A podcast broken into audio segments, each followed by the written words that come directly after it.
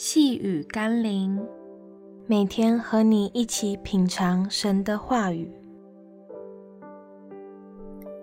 连结基督，通往永生。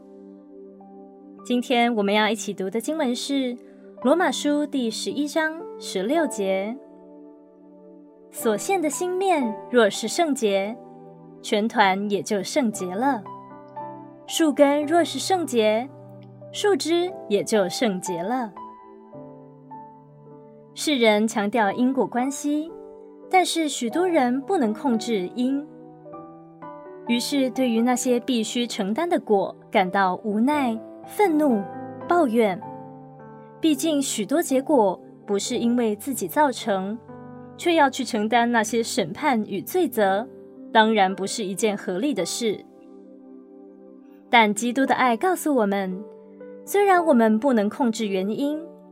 就如亚当犯了罪，我们就都落在罪的审判之下，似乎我们都必须去承担那个结果的时候，神却为我们预备了美好的救恩，叫我们可以因着与耶稣基督的生命连结，我们可以得到脱离审判、成为圣洁的结果。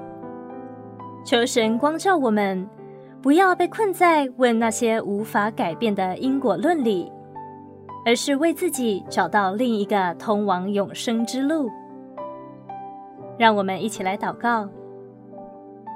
亲爱的耶稣，谢谢你为我预备这条永生之道，就如同记载在约翰福音第十四章第六节，你所宣告的：“我就是道路、真理、生命，若不借着我，没有人能到父那里去。”我愿连结于你，走向永生之路。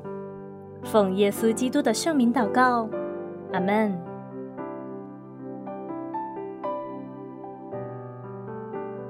细雨甘霖，我们明天见喽。